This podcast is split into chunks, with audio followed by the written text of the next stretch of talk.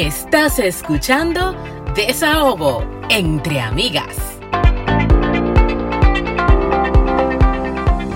Bienvenidos a un episodio más de Desahogo entre Amigas, un espacio para cherchar, aprender y sobre todo descubrir lo jodidamente interesante que es ser mujer. Estás hablando con Franchi Parida y con... Ay, se te olvidó, espérenme, deme un segundo.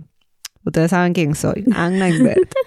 lo jodidamente interesante que es ser mujer, mamá y recién parida. Parida, mi amor. Qué interesante. Yo estaba loca porque se diera este episodio para hablar contigo de todo el proceso, de cómo estás, de cómo está Joseph, de que si toda esa actitud positiva en la que te pusiste durante el embarazo ha tenido su, su, resultado ahora que estás recién parida, cómo está el niño, la depresión, el pecho, has podido dar pecho. Yo quiero que me bueno, cuentes. Si están escuchando un ruidito infantil, es Josecito que está aquí. Eh, él es parte del staff aquí ahora mismo. Ajá. Él, está ahí pegado de su pecho. Está pegado de Porque de él ustedes supieron. Y él hace a veces de que. Ah, ah, ah. Así es, señores. Estamos aquí multitasking. Entre Cuéntame, Fran, ¿cómo estás? ¿Cuándo nació Joseph? O sea, ¿hace cuánto día tiene ahora mismo? Ahora mismo él tiene 11 días de nacidos. Sí. Al 23 de enero, porque estamos grabando 23, de, enero, aunque este episodio salga Va a salir más adelante, sí. Eh, tiene 12 días. Él nació el 11 de enero. Nació el 11 de enero, vía cesárea programada por el tema... Después de tú pasar tres semanas en el hospital. Sí, pasé tres semanas en el hospital. Señores, no recomendado para nadie, pero eh, sí, pasamos un tiempo un poco aislados en el hospital por la condición de alto riesgo, monitoreo constante, monitoreo del bebé hasta el famoso día de la cesárea. el niño nació prematuro. El niño nació de 35 semanas. Por muchísima suerte, eh, el pronóstico fue muy bueno porque nació de buen peso, nació de casi 6 libras, nació de 5.9 libras y no necesitó asistencia de, de NICU, ni incubadora, o sea, ni, ni, ni oxígeno, ni nada de eso. O sea que nació muy bien. Eh, se le bajó el azúcar como a las 24 horas y con alimentación se le, se le puso normal. O sea que no tiene... Nació con normal. Él nació vía cesárea. Sí. Entonces vamos, vamos por parte. El bebé nació, se le subió el azúcar y con la fórmula Ah, se le bajó, perdón. Y entonces con la fórmula le subió. Ella le dan como un suerito, como un suerito de azúcar. De azúcar, más, sí. más la teta y un chin de fórmula y ya eso se les reguló. Eh, casi ah, todos los niños llegan con una con la bilirrubina un poquito alta. igual la tuvo un poco alta, pero no lo suficiente como para quedarse en el hospital. O sea, a, los, a las 48 horas ya nosotros nos dieron, nos dieron la, la luz verde para irnos para la casa finalmente.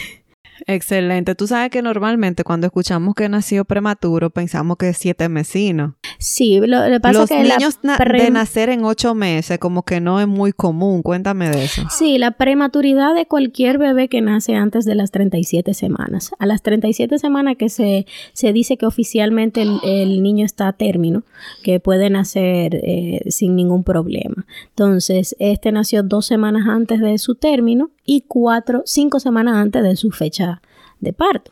Entonces, eh, ahí. Para que él naciera bien, tuvieron que ponerle unas inyecciones. Sí, a las, eh, cuando me admitieron al hospital, que fue a las 32 semanas más o menos, me pusieron unas inyecciones para desarrollarle los pulmones, en el dado caso de que él quiera salir antes de tiempo, para que necesite menos asistencia de, de respiración, oxígeno y ese tipo de cosas. que por suerte él nunca necesitó nada. Él nació bastante sano dentro de, de su cuadro, tú increíble, Increíble, porque tú haces muchacho grande. Amelia nació en su término y nació de 9 libras. Casi 9 libras, 8.8. Y mira, las dos mías han nacido de 6 libras, casi como Joseph. Ajá. Sí, sí. Eh, hay niños que nacen a término de 6 libras y a la 40 semanas, ¿eh? eh Y así él nació grandecito, que eso le, le, sirvió a su favor. Y bueno, yo tengo la experiencia, dos experiencias, la experiencia del parto natural y la experiencia del parto en cesárea en Canadá. Así que ya saben que si tienen preguntas. No, vamos a hablar de eso. Exacto. Eh, dime del parto natural, que fue el primero con Amelia hace casi cuatro años. Y entonces luego háblame del parto con cesárea y qué te gustó y qué no te gustó. Bueno, el parto natural eh, sigue siendo mi elección. O sea, si fuera algo que yo pudiera elegir, el parto natural fue mi, elección, pero en mi caso particular yo tuve un parto muy rápido. Yo llegué casi con 9 centímetros de dilatación que no hubo tiempo de nada. Yo no tuve tiempo de asimilar lo que estaba pasando. O sea que tú llegas al hospital, te, te admiten, por suerte si tú llegas con una pareja, la pareja que va a tener que hacer todo el papeleo, si tú estás tan avanzada como yo porque a mí me mandan directamente a la sala de parto, que es nada más que una habitación como cualquier otra, pero que tiene adicional una serie de aparatos para manejarte la presión, el ritmo cardíaco y ese tipo de cosas, y es un poquito más grande. Y bueno, cuando tú tienes un parto natural, sobre todo cuando está manejado por midwives, tú tienes mucha libertad de movimiento. Si no te ponen epidural, claro está. Si no te da tiempo epidural como a mí, tú puedes parir como tú quieras, parada, sentada en cuclilla, en el inodoro, en la bañera, en todos los lados. Simplemente la midwife te ponen un Doppler para ver en cada contracción cómo va el ritmo cardíaco del bebé. Y te dan toda la asistencia y te ponen hasta una cheerleader al lado, tú puedes, tú lo vas a hacer. o sea, you can do this. La experiencia de parto natural es todo, todo un evento porque tú tienes tres midwives eh, en, en, tu, en tu área, más la enfermera de turno que toque en el hospital porque las midwives tienen como eh, un, un, área de operación en el hospital, pero debe haber alguien del hospital que le dé asistencia. Entonces tú tienes... Ellas pueden igual eh, asistir el parto en tu casa, donde tú elijas. Sí, exactamente. Entonces en el hospital, eso ya tú sabes, tú tienes toda la atención del mundo y, y te, te guían en el proceso del parto, porque por ejemplo las primerizas, eh, cómo pujar es todo un proyecto de, de, cómo tú vas a llevar la contracción y todo ese tipo de cosas. Entonces ya te guían. Amelia salió en dos horas, o sea que fue súper rápido. Me la tiraron arriba de una vez. O sea, saliendo y me la pusieron de una vez en el pecho. Calientica estaba. Con, con todo y su, todo, sangrecita y todo su Sangre, flema, todo lo que tú quieras, pero te lo tiran arriba. Inmediatamente te lo tiran arriba, ella se calma. O sea, ella no gritó cuando la sacaron.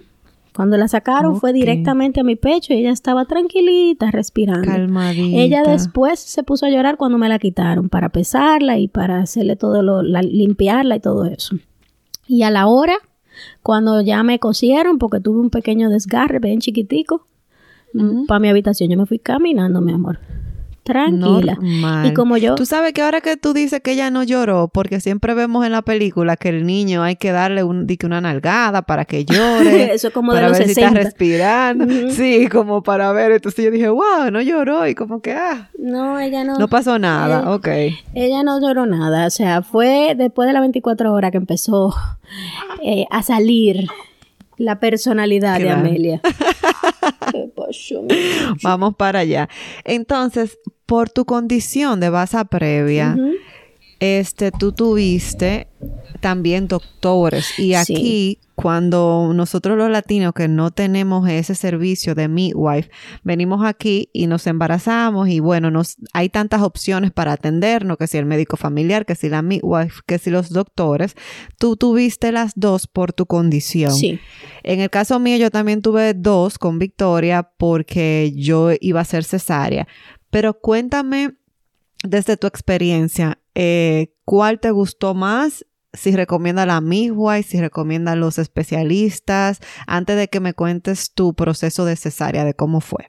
Siempre que el parto sea normal, que no tenga una condición particular, yo siempre voy a preferir las midwives, porque el tipo de trato que, que hacen las midwives, ellas están preparadas para trabajar con la mujer de una forma muy holística, que no es nada más cómo te el embarazo, a medirte, a ver el ritmo cardíaco del muchacho, a ver si tú no tienes ninguna condición específica, ellos también te atienden a nivel emocional, cómo tú te, sientes. Te dan un servicio como más personalizado. Es más personalizado, ellos saben tu no condición. No tan esquemático como esto, esto, esto y esto, no siguiendo la... Porque cuando a mí me pasaron de una vez a la clínica de alto riesgo, mis citas, yo duraba más esperando a la, al especialista que lo que yo duraba en la cita, porque en la cita era simplemente leer lo que decía la sonografía, mira, tú estás así, tú estás así, esto está bien, esto está mal, eh, vamos a, a, chequearte el ritmo cardíaco del muchacho, tú estás bien, vete para tu casa. O sea, era muy clínico todo. Y eso que... la verdad es, Fran, que uno como latino, a uno le gusta ese calorcito, uno está acostumbrado a que los doctores hasta el WhatsApp le den, claro. claro. No estoy diciendo que me den el WhatsApp, porque es verdad. Claro. Pero uno está acostumbrado a ese calorcito. Sí, y mira que, que, mi, que mi eh, especialista era muy, muy chévere, muy, muy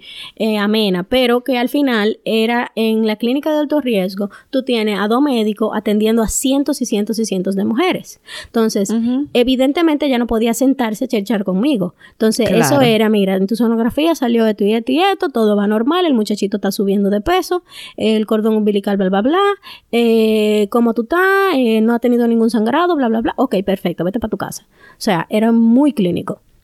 Entonces, eh, aunque era un trato adecuado, porque es lo que tienen que hacer, y ella era muy em, meticulosa en ver las cosas que, que salían en los estudios, pero, y me explicaba, mira, te hay que admitirte al hospital en tal fecha, podemos hacer esto, podemos hacer lo otro.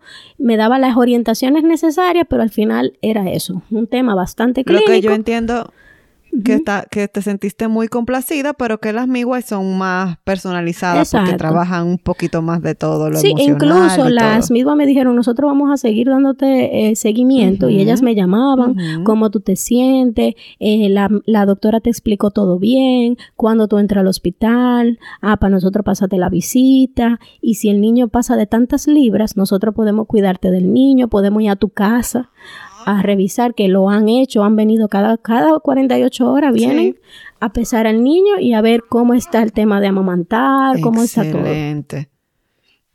Eso está excelente. Eso sí me gusta a mí, que la mi wife te atienden el niño hasta las seis semanas después de nacido. En el caso de un prematuro, no sé si son seis semanas nada más.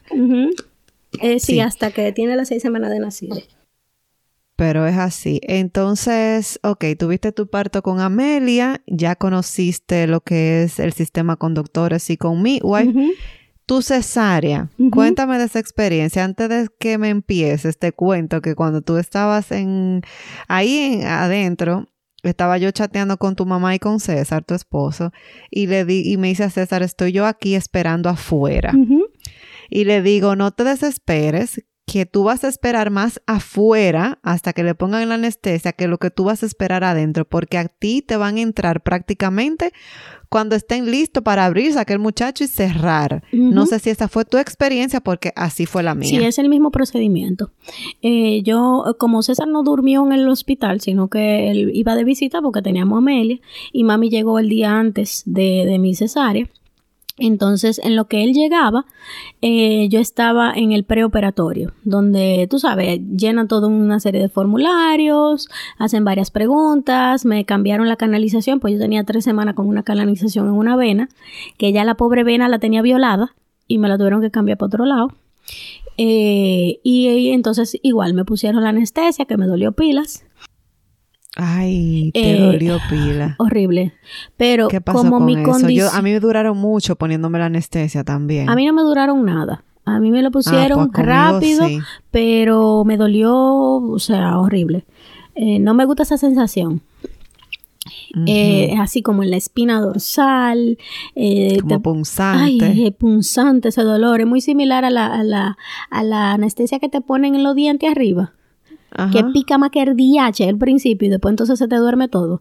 Pues entonces así fue que me pasó. Esa fue la sensación que tuve. Entonces, por mi condición, como mi condición no es algo tan, tan, tan común, eh, los estudiantes de medicina, de, de, enfermería y de midwifery siempre quieren caerle atrás eso. Entonces, por ejemplo, las midwives a mí me llamaron, mira, yo tengo una estudiante, ella puede entrar en tu cirugía. Y yo, claro que sí. Entonces, también las enfermeras, mira, tengo una enfermera que está estudiando. Una estudiante. Una estudiante, tú, eh, te molesta. Entonces, yo estaba en la sala de, de operación con una trulla de gente mirando. Tú estabas con las enfermeras, los tres doctores, tus midwives y las dos estudiantes. El anestesiólogo. Yo tenía, yo, le dije, I, I am a Vasoprevia princess. Porque yo tenía un viaje gente La princesa de la base previa. Mi amor. Ella, era, ella era una, una Beyoncé ahí Exacto, en, Beyoncé en el hospital, ya tú sabes. Entonces, ella, la gente estaba muerta de la risa. Eh, y de hecho, cuando... Y tú que eres una payasa, yo me imagino. Tú supiste. Eh, em, cosa que me gusta de las enfermeras, por ejemplo, cuando te están llenando todo el formulario para prepararte para entrar al hospital, a la, a la sala de operaciones, ellas hacen muchas preguntas y dentro de ellas, ellas dicen, ¿hay algo confidencial que quisieras decirme? como para ver si tú eres víctima de abuso en la casa, para ver ese tipo de ah, cosas, para ver cómo está tu situación en tu casa después que tú de a luz. Como que ese tipo de preguntas me pareció muy, muy bueno que lo, que lo bueno, mira, me erizo, porque cualquier mujer puede aprovechar esa oportunidad para salir de cualquier situación. Exacto, porque son cosas que te hacen a ti, tu esposo no está ahí, tu pareja no está ahí. Entonces ellos dicen, hay algo confidencial que me quieras decir, todo bien en tu casa, no tienes ningún tema de abuso ni de violencia, tú tienes alguien que te ayude en tu casa. Tú sabes, ellos siempre te hacen esas preguntas que me parece buenísimo porque hay muchas mujeres que se lo tienen callado y pasan muchas cosas en su casa. Entonces, eso es una oportunidad de reportar. Entonces, nada, ahí en la sala de cirugía, eh, la parte de la anestesia me puso tensa, tensa, y ahí de una vez la mm. midwife se dio cuenta y me, buscó conversación para yo olvidarme de ese dolor. Sí. Que resulta que la midwife cumpleaños el mismo día que yo. Bueno, hicimos una chercha ahí. Y nada, me, me, me adormecen los pies me ponen la cortina esa. Sí, claro. Pero en, en el equipo hay como un reflejo.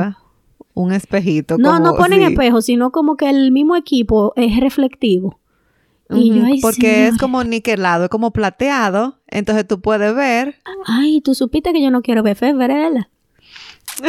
yo no quiero ver féferes. Entonces yo estaba mirando como para un lado.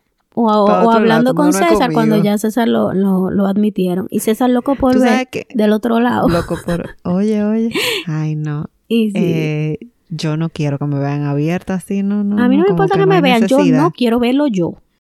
No, pero igual yo no quiero como di que es mis hijos, mi esposo y mi madre y como Los que ahí. no, no, no, no, no quédense atrás mis hijos, o sea, digo, esa soy yo, tampoco puedo hablar por el público. Eh, ah, con la condición que tengo también tienen, ellos buscan pintas de sangre. Entonces, eh, ah, que con las cesáreas normales no, no buscan pinta de sangre, a menos que sea una cesárea de emergencia, que haya un problema.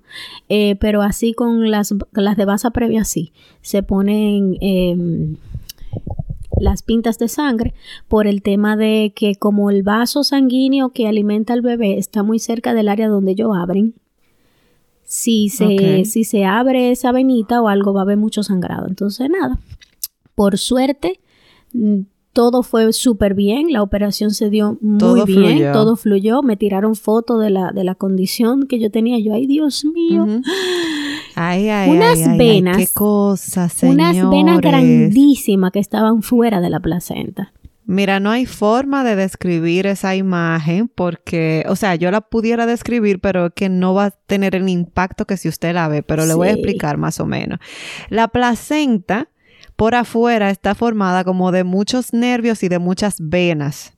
Entonces, esos nervios y esas venas están totalmente pegadas a la placenta. El problema de Fran era que ella tenía una vena del tamaño como de, del gordo, del dedo quizá pulgar o algo así, o del índice, gruesa, como, como del dedo índice, larga, que no estaba pegada a la placenta, que estaba despegada y de todas las venas y los nervios que estaban pegados a la placenta, la que estaba despegada era la más grande. Exacto. Y esa era la vena que yo tenía en mi cervix. Esa era Exacto. ¿Tú te diste cuenta de esa, de eso, que esa era la más grande de todas, la que estaba despegada? Una vaina enorme. Entonces, esa estaba así como que no, no estaba donde debía estar y, y, por eso Fran tenía la condición de que corría riesgo ella y el bebé de desangrarse, que gracias a Dios no pasó nada. todo salió bien, todo fluyó. Y bueno, una vez te hacen la cesárea, tu esposo está ahí, te sacan el niño, lo ponen en tu pecho de una vez. Inmediatamente lo sacan, él llora. Señores, automáticamente ese niño salió y lloró, así me fui yo en lágrimas. Ay, sí. Así mismo me, fui yo, yo nació, nació, Joseph está aquí. Ya tú sabes la emoción. Ay, y ellos, qué bonito. y está gordito, qué sé yo qué, y se lo llevaron de una vez para limpiarlo y pesarlo, chequearlo. chequearlo y todo, y, me dicen, mamá, ya el bebé está nítido, el bebé está perfecto. y yo, ay, Dios mío, Dios mío. Yo me imagino si del lado de ellos, desde la perspectiva de un doctor y enfermeras, eso deja de ser impresionante en algún momento. No, para ellos nunca deja de ser impresionante. ¿Por qué tan bonito? O sea, sacarte eso, las mamás que se van en lágrimas. Yo me fui en lágrimas con Victoria también, llantos. Esa niña se la sacaron, yo oí ese llanto. Sí. Ah, tú sentiste como el empujoncito que te dan cuando te sacan el bebé, como que te desprenden todo, porque tú no tienes dolor. No, pero tú sientes la presión. Pero. Ella me lo avisaron, vas a sentir presión. Y yo, señor, ustedes deben ser más claros. Yo siento que me están sacando todo el mondongo. o sea, del diafragma para abajo, el mondongo me lo están sacando. O sea, ¿qué es lo que es un chin de presión? Ni un chin de presión. Me están sacando el intestino con todo. ¿Y tú de qué es tan grande ese muchacho? No, no, no, no. Yo dije, mira, cuando, cuando usted pueda me devuelve el corazón. cuando usted pueda me devuelve los féferes, porque mira, me lo sacaste todo. Ve a ver si me hace el hipo por si acaso. La cebolla. aproveche, aproveche el abierto y hágame la abdominoplastia por ahí mismo, por favor. No, porque de verdad yo sentí una presión que yo dije, no, no es el muchacho que me están sacando, no. César, chequéate, chequéate, que hay un mondongo afuera. César, chequéate que cuando me cierre no va a funcionar. Full, yo sentí esa presión, pero después que yo sentí esa presión, que, que ese niño salió y lloró, yo, ¡Ah! el bebé está aquí, el bebé está aquí. Y bueno, me lo limpiaron, me lo envolvieron, yo lo vi, me cerraron rapidísimo y me llevaron a, recuperación, a, mi habitación. ¿Y tú de que usted está seguro que eso está bien cerrado? Mm. Mm. Señores, no sentir los pies es una cosa fuerte. De verdad, eso es fuerte. Y, y, me ponían el bebé y yo no podía amamantarlo bien porque no me podía mover bien. Entonces, usted supo que esa primera 48 horas a mí se me dañaron los pezones. Horrible porque yo no podía pegarlo bien. Sí. Y bueno, es terrible. Los primeros tres días de después de cesárea es, es, pesado, porque uno está. Ah, espérate, algo que te faltó. Te pusieron el niño arriba y te lo llevaron contigo a tu habitación. Nunca lo des no, nunca, lo separan, de ti. En Canadá no te separan del niño jamás, a menos que tenga que ir a NICU. Y cuando van a NICU, muy importante, eh, tu esposo y tú tienen acceso 24 horas del día a NICU. Tú puedes llegar a las 11 de la noche si tú quieres, tú puedes ir y extraerte. Hay un área donde tú puedes extraerte para darle la leche al niño. Tú puedes, hay una salita que tú puedes amanecer si tú quieres. Eh, el, incluso cuando uno aquí aplica a licencia de maternidad, si el bebé entra a NICU, tú puedes, eh, hay un, hay un no un servicio, sino un beneficio que tú tienes para eh, adicional. adicional de que el bebé está en una situación médica particular para que no te deduzcan esos días de maternidad porque técnicamente tú no estás en tu casa con tu bebé, el bebé está en el hospital. Claro. Entonces, Qué eh, bueno. y los social workers te visitan a tu habitación para ver cómo tú estás emocionalmente lidiando con eso o cómo prepararte emocionalmente para eso. Por ejemplo, la social worker a mí me, me visitó dos veces antes de la cesárea para prepararme para la posibilidad de un NICU. O sea, de que yo me preparara mentalmente y emocionalmente para la posibilidad de que yo no me vaya para mi casa con mi muchacho. Sí, porque uno se amarga. O sea, lo que cuando te sacan a ese muchacho, tú lo que, que su muchacho tenga cuidado intensivo, tú sabes. no es que nadie quiere que su, exacto, eso y que nadie quiere que su muchacho esté literalmente separado de ti. Exactamente. O sea, porque es que es un apego que ha estado ahí por de tiempo contigo, que tú sabes que nadie lo va a cuidar mejor que tú y que tú no quieres, tú simplemente no quieres, aunque tenga cualquier condición, uno quiere estar ahí siempre con su, con su muchachito. Entonces ya tú sabes, ella me preparó mentalmente, mira, mira, estas son las cosas que tú puedes encontrar en Nico. Mira, el bebé puede estar así, así, así, tú tienes acceso a esta salita, tú puedes dormir aquí, tú puedes hacer tal cosa, si no te conviene dormir aquí, tú puedes venir temprano en la mañana y quedarte el día entero para extraerte cada tres horas, tú tienes acceso a un extractor que tú nada más traes las cosas que tú pones en tu seno y punto. Tú puedes traer la leche y hay una nevera ahí que se le pone su nombre y se le da. O sea, me dio todas las opciones para que yo esté cómoda con la idea de que mi niño esté en Nico. Por suerte, él no lo necesitó, pero me preparó mentalmente para eso. Y, y eso estuvo súper bien. O sea, yo me quedé con mucha paz de que si pasaba, ya yo sabía lo que yo podía hacer para ayudar al bebé. Entonces. Exacto, qué bueno. Sí. Qué cool. Eso está bien por ahí. Entonces te dejaron irte ya a la casa con el niño. Y a las 48 eh, horas la midwife visitan al bebé. ¿Y el proceso de, de amamantar? Bueno, lo primero dos días difícil porque yo no podía pegarlo correctamente. Eh, y eso me jodía los pezones, ya tú sabes, la laceración y toda la vaina. Entonces, después, la midwife comenzaron a darme técnicas de cómo pegarlo y... Que pudieras, pudieras dar esa técnica aquí, por si acaso. Lo que pasa es que es muy visual, pero es, por ejemplo, cuando uno intenta entrar el pezón, uno sabe que hay que entrarlo hasta el final, pero el ángulo es muy importante. Entonces, como, por ejemplo, si tú, el ángulo del pezón tiene que quedar atrás y hacia arriba no derecho. Como en el cielo de la boca. Como en el cielo de la boca. Y hay que meterlo. Entonces el bebé tiene que tener los labios evertidos hacia afuera y tiene que agarrar la mayor parte de la aureola inferior. O sea, más de la de abajo que la de arriba. Entonces, lo que a mí me estaba pasando es que el ángulo en el que yo le estaba poniendo era muy derecho y me estaba lacerando la parte superior del, del pezón. Entonces, me pidieron mi ungüento. Yo estaba, yo hice cinco días de antibiótico también para evitar que se me infectara, como me pasó con Amelia. Y una eh, amiga dominicana que me dieron el contacto, porque tú sabes que las madres desesperadas comienzan a preguntar en WhatsApp a ver quién aparece. Tú sabes. porque yo realmente no quería, porque acuérdate que estamos en invierno, yo no quería estar jodiendo mucho en el medio de que irme para una clínica de lactancia, qué sé yo qué, a fuñir con un bebé prematuro en medio de este clima. Entonces, eh, me dieron, eh, di con una chica que me, que me llamó por WhatsApp para que yo le enseñara lo que yo estaba haciendo. Y ella me ayudó, me dijo, ah, mira, que tú tienes que eh, mover con el pulgar el pezón un poquito para arriba y qué sé yo qué, y lo intenté varias veces hasta que logré un agarre correcto. Y luego la midwife en la visita me dijo, mira, no solamente el agarre inicial es importante, sino que después que tú, el muchacho, agarró bien el seno, ya tú no puedes mover ese ángulo más nunca. Entonces, ¿qué pasa? Que cuando uno pega el muchacho, si uno está en una forma incómoda, que tú tienes que estar haciendo fuerza con el brazo o que tú estás dobla para adelante, si tú no estás cómoda, que para durar 25 minutos, 30 minutos en esa posición, tú vas a perder el ángulo y entonces el muchacho te va a empezar a hacer daño, porque ellos no van a soltar la teta. Entonces, eso es así. Ella me dijo, mira. No, ellos lo que quieren es chupar y agarrar y agarrar y chupar y, y, ellos no se van a despegar. Entonces, si tú cambias el ángulo del seno, si se baja, si se sube, si se va para la derecha o para la izquierda, entonces él va a empezar a lacerarte. Entonces, yo me puse cómoda, eh, eh, le puse el muchacho en el agarre y ella me dijo, mira, ahí la muñeca se te va a cansar.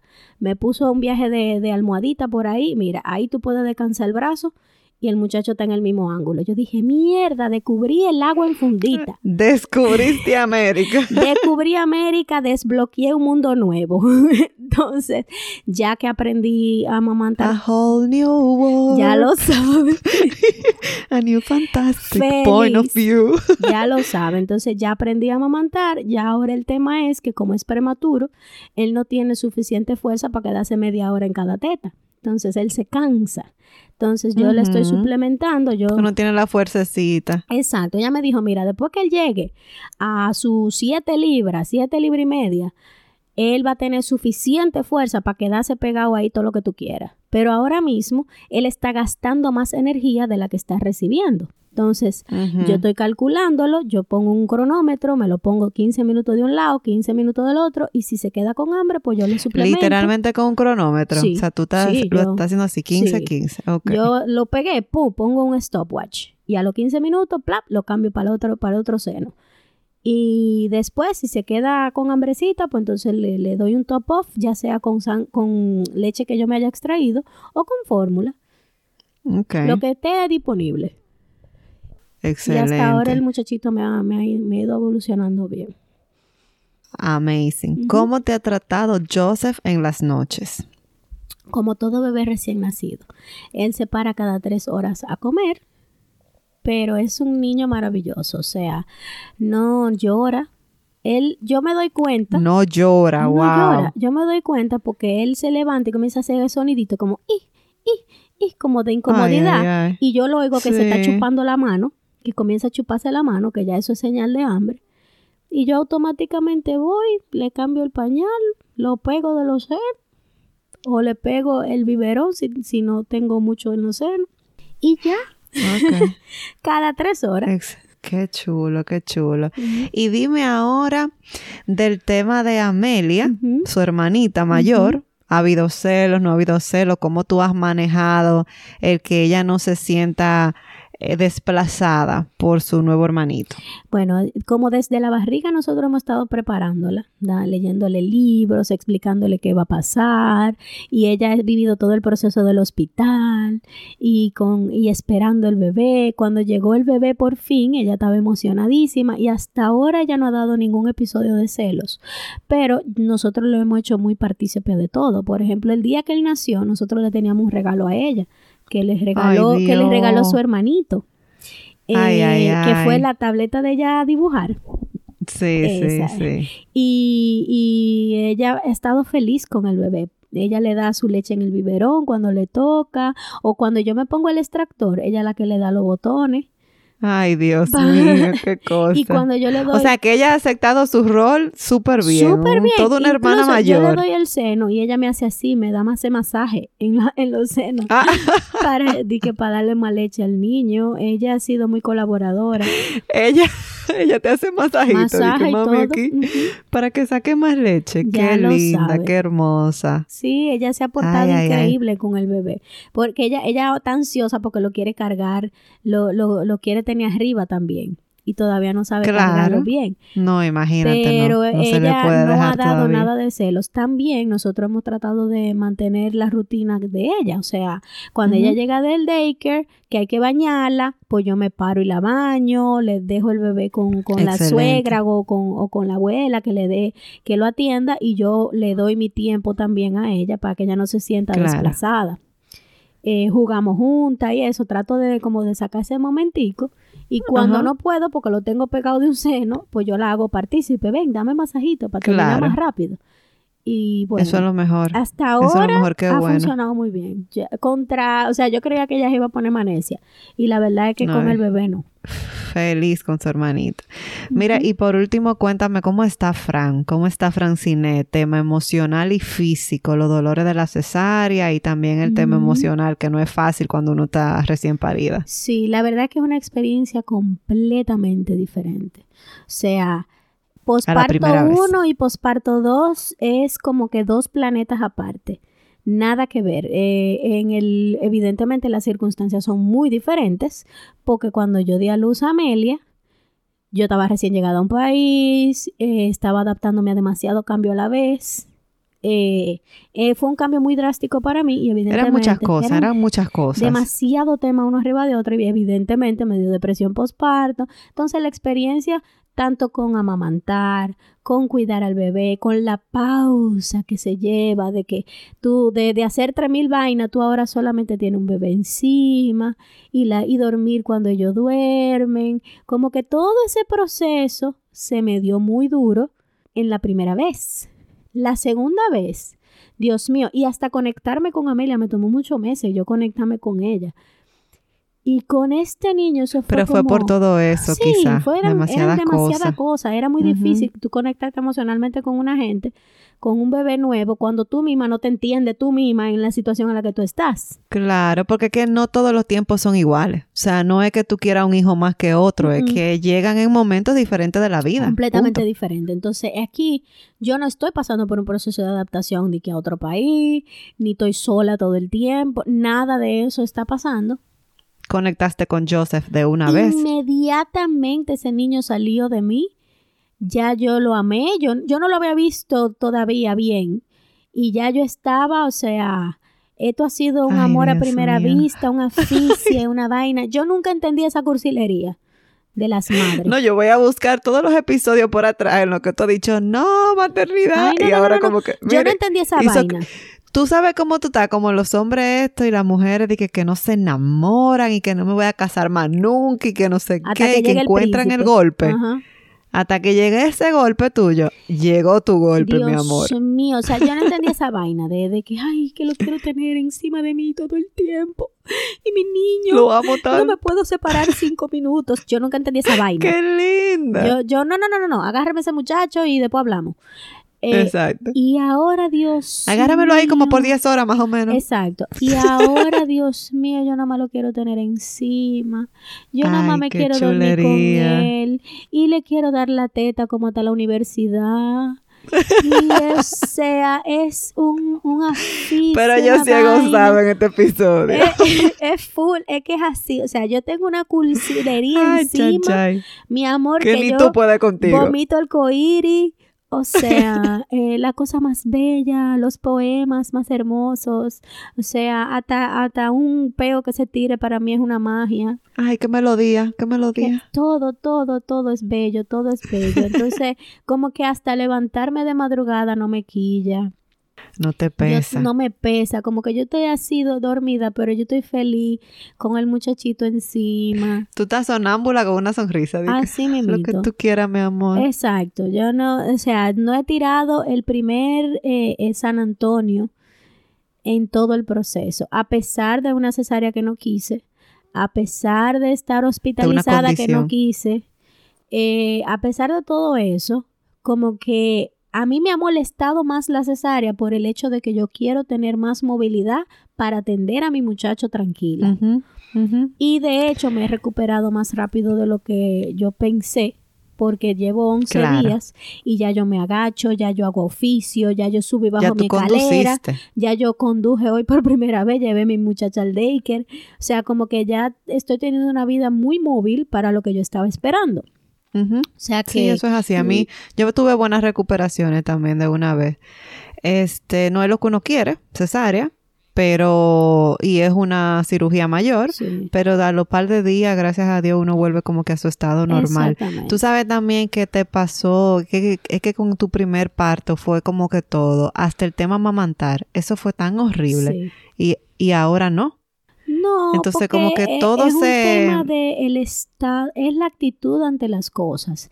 Todo es la actitud ante las cosas. Cuando uno es primeriza, uno está muy estresado porque si uno quiere amamantar y el muchacho no está cogiendo el peso que tiene que coger, tú estás con un estrés de vida de que, de que los senos, de que la teta, de que extraerme, de que lo otro, y que tú no sabes qué hacer y, que te duelen los senos, pero entonces como quiera lo quiere pegar, pero entonces eh, eh, no quiere darle fórmula, eh, pero entonces eso es lo que hay. O sea, es mucho estrés que afecta incluso a la producción que tú vayas a tener. Entonces, esta vez yo lo asumí como que, mira, si lo que hay es fórmula, pues eso es lo que hay. Y si puedo dar teta, pues también perfecto. Yo hice el intento, averigüé y, y, hice, hice como varios experimentos, pero sin estrés. O sea, sin, sin, esa, sin esa ansiedad. Como que si te pega bien y si no te doy tu biberón. Y hasta ahora el niño se ha pegado súper bien. Yo no ando calculando de que no, que cada tantos tiempos hay que pegarle la teta. No, no, no, no, no, no, Mira, cuando él se levanta, cuando se levanta con hambre, yo lo pego feliz. Y ya. Y, y, la, la, segunda oportunidad para todas esas mujeres que solo tienen uno y tienen mucho miedo de tener otro, que yo era de ese caso, la segunda oportunidad es, es um, la segunda vez es una gran oportunidad para descubrir cosas nuevas de ti y de, y de tu familia. Entonces, hay veces que uno dice, pero yo estoy bien ahora con lo que tengo. Y eso está bien. Si tú no quieres tener un segundo, no es obligatorio. Pero si todavía lo estás pensando, por lo menos en mi experiencia, este, este segundo bebé me ha dado la oportunidad de tener la maternidad que yo quise tener. Una maternidad tranquila, eh, con, muchas experiencias nuevas, que sí, que uno está sin dormir, que uno está todo gordo, todo eso es una realidad. Pero eh, me ha dado como que esa alegría que yo quería sentir y nunca tuve en la primera oportunidad.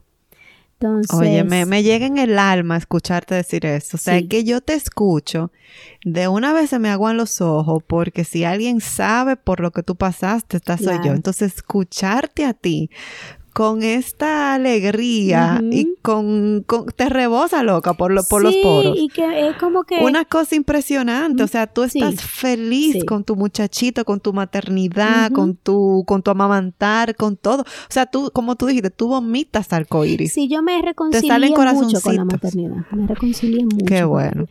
Y, y como que este es el chichi que me hacía falta. Ya, ya tengo mi familia completica. La verdad es que no puedo pedir más. Eh, eh, es todo, ha sido toda una experiencia. Bueno, y señores, yo agradezco muchísimo que Frank nos haya contado su experiencia, así que vamos a pasar al momento favorito de la semana.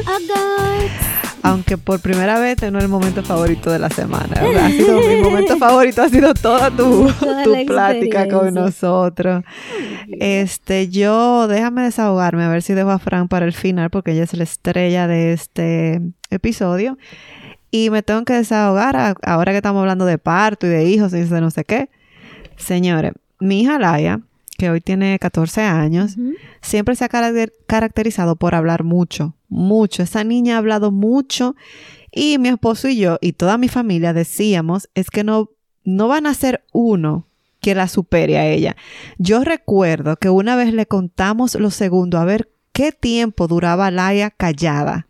Le contamos 24 segundos. Ah, ok, gracias callada, así de que, ay, mira, se cayó, vamos a contar. Y tenía como siete años para ese entonces, o sea, que ya estaba grande, que se podía callar. La carajita no se callaba. Y ella se tragó un loro. Victoria está por el mismo. No, pero yo no entiendo. Si ella se tragó un loro, Victoria se tragó un radio. o sea, por... loca, yo no el hambre con la necesidad. Dios mío, cuánto habla esa carajita, no se calla. Yo estaba ahorita llevándola a una cita que teníamos y nos metimos en un tapón.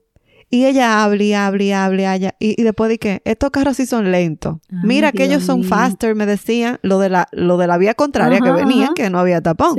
Esos son faster, mami, drive faster. y yo, Victoria, no puedo manejar más rápido porque voy a chocar el que está enfrente. Pero estos carros que están aquí al lado, cars stop it, decía ella.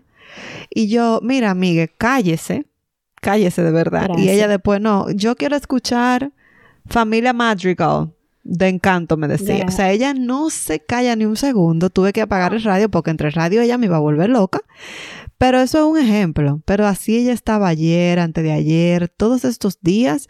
Yo hablo por teléfono. Bueno, yo estaba hablando por teléfono contigo el otro día. Ella no se calla. o sea, yo, tenía ese radio de fondo. Yo, ¿qué tú dijiste? Loca. Exacto. O sea, hablo con sus abuelos y la carajita hablando, hablando, hablando o sea, qué bueno que tú hablas, pero niña. Suerte que tú tenías problemas. Suerte que tú creías que ella no estaba hablando lo suficiente. Exacto. Cómete un bolón, por favor, y dame un turno. Sí. Ese es mi desahogo, que yo sé que hay muchas madres que se van a identificar conmigo. Ay, sí. Cuente, Fran. No, en mi caso es eh, el tema de, tú sabes que inmediatamente tu padre, tú tienes los opinólogos arriba de ti y aunque tú ah. aprendas a tener oídos sordos a eso, cuando los opinólogos son de tu familia es más difícil. Porque eh, eh, son la gente que están contigo 24 Sobre todo si son tu familia y no di que un tío, no, que son familia cercana. Exactamente. Entonces, cuando una mujer está recién parida y hormonal, hay que tener mucho cuidado con la elección de palabras que tú haces. Eh, cuando tú no estás de acuerdo con algo o cuando tú quieres que las cosas se hagan diferentes. Ay, Dios mío, yo no puedo creer que yo tenga que pelear para dar teta. O sea. No te eh, creo, ¿cómo eh, así? Eh, es una cosa terrible. O sea, lo que pasa es que como el bebé es prematuro, no puedo pegarlo a la teta por tiempo infinito porque el niño se cansa y al final no se nutre como necesita porque ahora mismo la prioridad es que suba de peso a un peso más de, de, de, de, un niño no prematuro. Entonces, él ha, ido... Ve a ver, ¿tiene el, gorrito bien puesto? Sí. Ahí, sí. Sí, ok. Perdón, señores, que estoy en vivo y lo, estoy viendo. sí, Dale. Entonces, él está subiendo de peso, pero a las midwife le gustaría que subiera un poquito más. Entonces ella dijo, mira, pégalo menos y dale y suplementalo. Ya sea de, que, de leche que tú te extraigas, fórmula, lo que tú quieras, pero pégalo un poquito menos para que él gaste menos energía chupando y luego entonces tú, le, tú, le, tú los rellenas con, con biberón Y a medida que él va creciendo y va teniendo más fuercecita, pues entonces se va a poder pegar por más tiempo. Y yo entendí eso así, perfecto. Entonces ya ahí el estrés del marido de que hay que subirlo, no lo pegue tanto a la teta, que para qué eso, ahí hay un viaje fórmula, biberón, bla, bla, bla, y ah, porque ellos sustituyeron el no lo pegues tanto por no lo pegues. no lo pegues. Entonces yo le estoy diciendo, señores, no es que yo tenga nada en contra de la fórmula, eh, el que decida no amamantar, eso está perfecto, el niño puede crecer igualito con fórmula que con teta, pero yo disfruto darle la teta a mi muchacho que déjeme recordarle que es mi muchacho que yo parí de mi propiedad. Tengo la cicatriz de que salió de mí. Entonces. Que técnicamente debería estar en mi barriga todavía. Todavía. O sea, en esta semana es que él cumple las, los requerimientos para salir de mi barriga. Y ya él tiene 11 días que salió. Entonces, señores, déjenme disfrutar, darle la teta a mi muchacho sin presión. Yo estoy siguiendo las recomendaciones de los médicos, yo no estoy haciendo una locura. ¿Por qué si los seres humanos somos mamíferos, le han puesto tanta satanicidad a la pobre teta?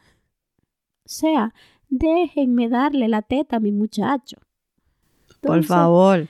No, y que son, son momentitos que son fugaces. Las estrellas fugaces. ¿Tú has visto un hombre en la universidad pegado de una teta?